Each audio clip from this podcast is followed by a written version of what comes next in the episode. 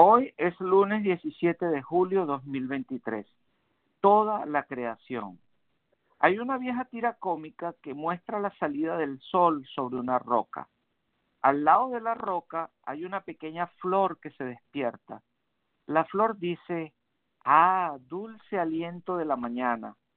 Cómo me encanta saludarte cada día y extender mis pétalos suaves debajo de tus rayos y levantar mis frondas hacia ti en adoración amoroso. La flor mira hacia el lado de la roca y dice, ¿qué piensas, roca? La roca le responde, ¿necesitas una crítica de un tipo que fue arrojado de un volcán?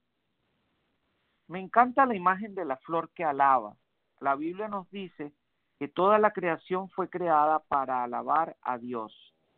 De hecho, el Salmo en el capítulo 148 se lee en parte diciendo, alábenlo, sol y luna, alábenlo, estrellas luminosas, alábenlo ustedes, altísimos cielos, alaben al Señor desde la tierra, los monstruos marinos y las profundidades del mar, los montes y las colinas, los árboles frutales y todos los cedros, los animales salvajes y los domésticos, los reptiles y las aves pero no solo las cosas y los animales fueron creados para alabar.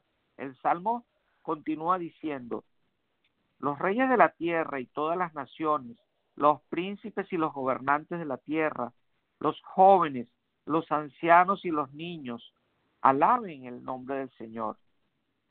Hoy como la flor de la mañana en el cómic, que puedas encontrar un momento y disfrutar de la belleza del día. Recuerda que Dios es fiel Dios está contigo, has sido bendecido tú en abundancia y que puedas ofrecer tu agradecimiento y tu alabanza. Oremos. Oh Dios de toda la creación, te alabamos con todo nuestro corazón. En este momento dejamos ir nuestras preocupaciones, nuestros miedos y nuestras cargas. Confiamos en ti con ellos, porque eres bueno.